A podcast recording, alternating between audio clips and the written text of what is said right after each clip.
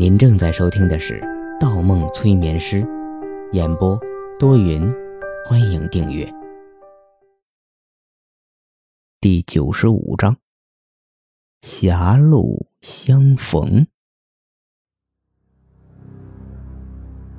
方墨浑身一颤，耳朵瞬间离开了房间门，心跳一下子提到了嗓子眼儿。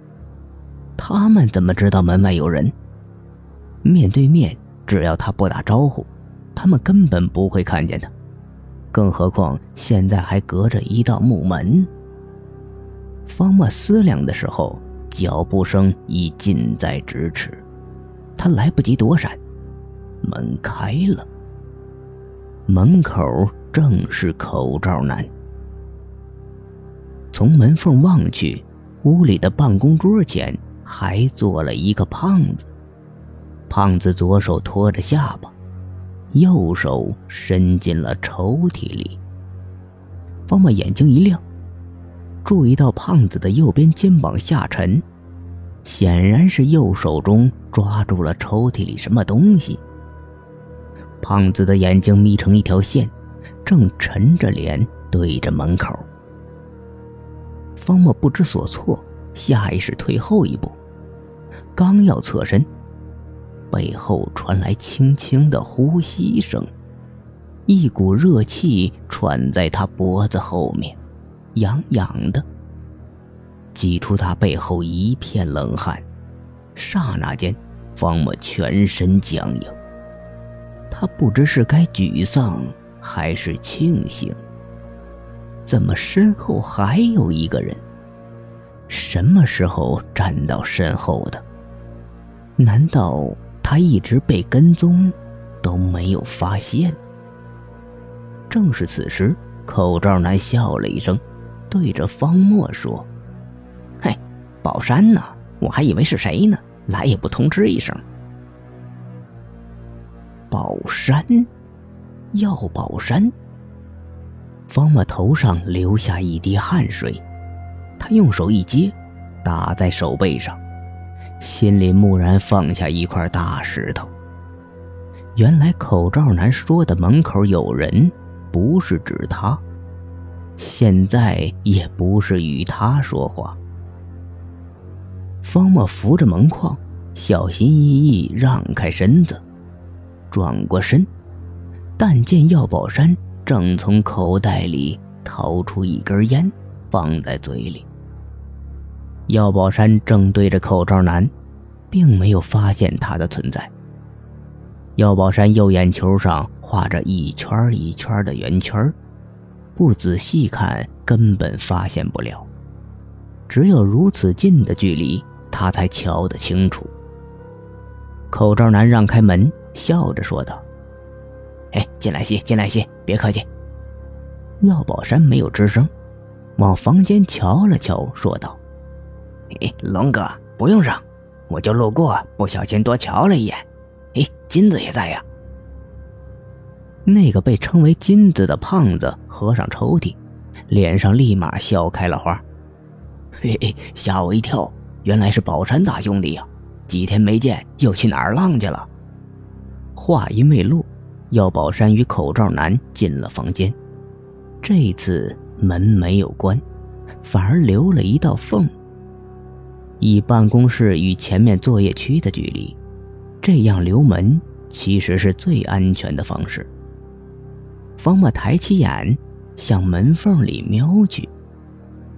药宝山坐到了沙发上，点着了烟卷抽了几口，说道：“嗯，我来也没有别的事情，就是想知道晚上几点分货，提前到，提前排队，分了货，兄弟我好先溜。”口罩男的目光一直徘徊在门口，不时点点头。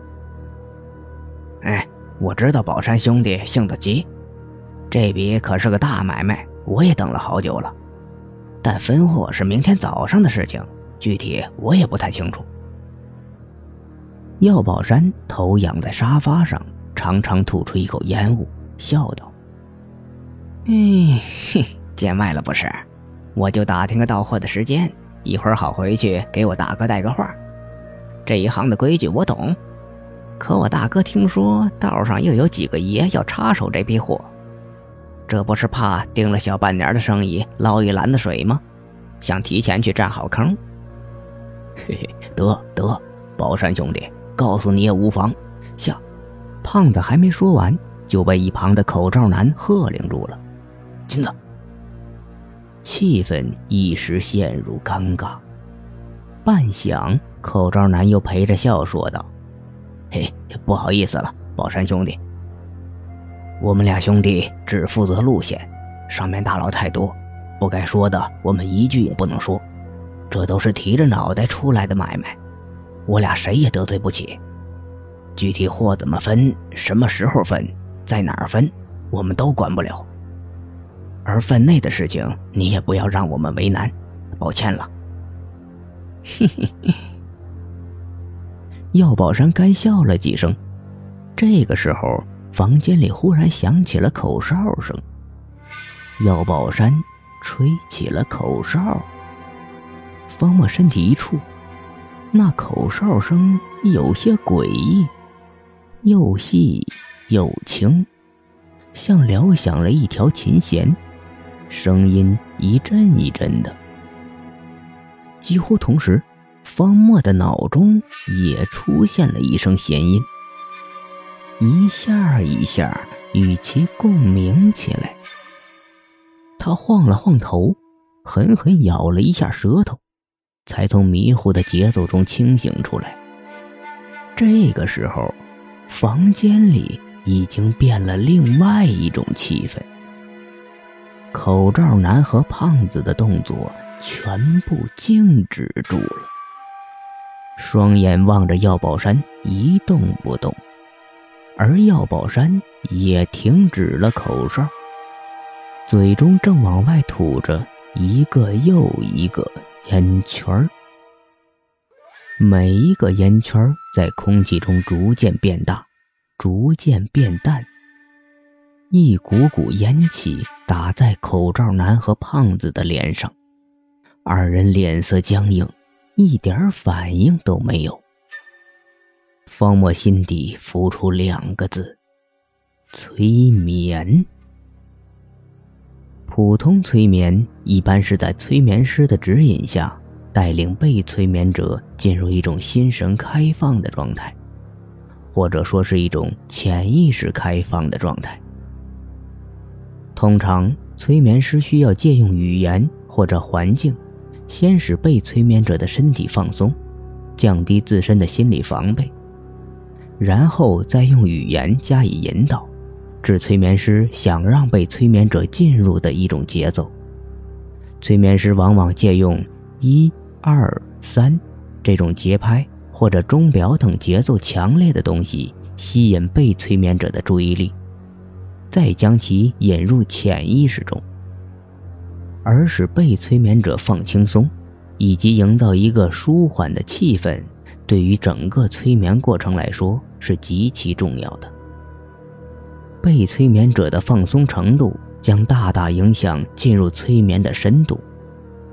通常，方木都是借以天空、海洋、沙滩、楼梯这些平日常见的情景。慢慢让被催眠者进入状态。当然，有时他也会用上音乐，但都是一些外国的古典钢琴曲。可令方墨吃惊的是，像药宝山这种在对话中随意吹起口哨、吐吐烟圈，就能让人进入催眠状态的手法，的确很少见。而且，他一次还催眠了两个人。方墨一时想到了很多种可能。为了能吹出这种口哨，药宝山故意削掉了一半的舌头。药宝山在烟卷里加入了强烈致幻的药物。药宝山用隐形眼镜上的图案迷惑了房间里的人。但无论哪种情况，不可否认。药宝山的催眠能力绝对是一流水平，如果放在医学界都是出类拔萃。可惜他走错了路。想到这里，方莫突然看看自己的手掌，自己也有让人叹为观止的催眠能力。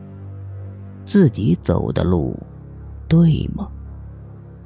心底又一次浮出段子阳生前的话：“我们有能力的时候，为什么不向着正义前进？非要给正义一个迟来的理由呢？”他狠狠吸进一口气，再一次下定决心，要走下去，走下去。他与那个神秘的组织还有很多事情没有解决。为了段子阳，为了安静，为了他身边的所有人免受伤害，他下定决心，一定要走下去。沙发上的药宝山发问了：“几点到货？”“下午四点。”跟着面粉厂的出货车一起来。什么时候分货？分货的时候哪几家先到？不知道，货不在厂里分，要分成五辆车，去五个不同的地方，再分货。只有一辆车上有货，具体的发车后才知道。哪五个地方？地址在公司供应的邮件里。发件人叫益民多宝食品有限公司。那个公司后面五个联系地址就是五个待定的目的地。药宝山走到电脑前，又对着胖子说：“打开邮件，把地址给我抄在纸上。”胖子肩膀没有移动，抓起鼠标，按照药宝山的吩咐做起来。药宝山一边瞅着电脑，一边对着口罩男说：“说说你自己的情况。”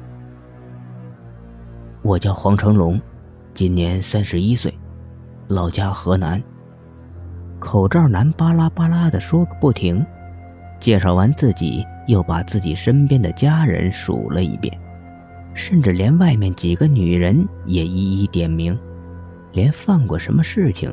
忌讳什么人也全抖了出来。方墨看得一清二楚，同时心底一凉，果然是这样。半日前在审讯室，药宝山根本没有窥视到段子明的记忆，是段子明被催眠后，一边自残，一边将自己所有的心事全盘托出。药宝山收好了胖子抄好的地址，又盯着胖子退出了邮箱，才坐回了沙发上。他慢慢从口袋里又掏出一支烟卷儿药宝山忽然动作一滞，这个时候，口罩男的手机响了。